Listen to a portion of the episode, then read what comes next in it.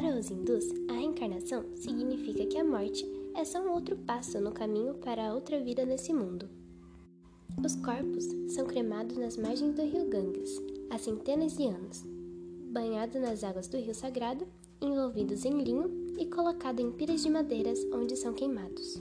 Não é adequado olhar o crematório, mas as pessoas podem ver de longe porque é um lugar sagrado, um lugar para as pessoas de luto.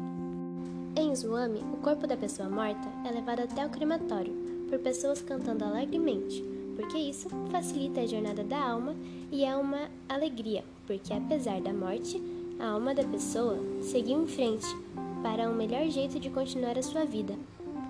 Os hindus acreditam na reencarnação e no karma. Viva uma vida boa e a morte lhe dará um novo corpo, com chance de uma vida melhor. Viva uma vida má e sofrerá as consequências da sua próxima vida, que talvez possa ser um corpo não humano, e o ciclo repete, vivendo e morrendo.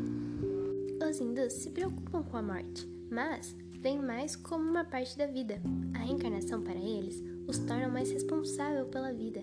Também os influenciam a viver uma vida boa. Ao resolver tudo e viver muitas vidas boas, eles acreditam que a pessoa vira uma única existência, a existência eterna. A ideia principal não é reencarnar, mas sim se tornar uma energia pura, e isso eles chamam de liberação moksha, e pode ser atingido depois de muitas vidas boas. Um dos lugares sagrados para a cremação é em Varanasi e no Manikarnika Ghat, pois é considerada a cremação máxima, pois leva direto para a liberação e não é necessário ficar revivendo várias vidas até a liberação.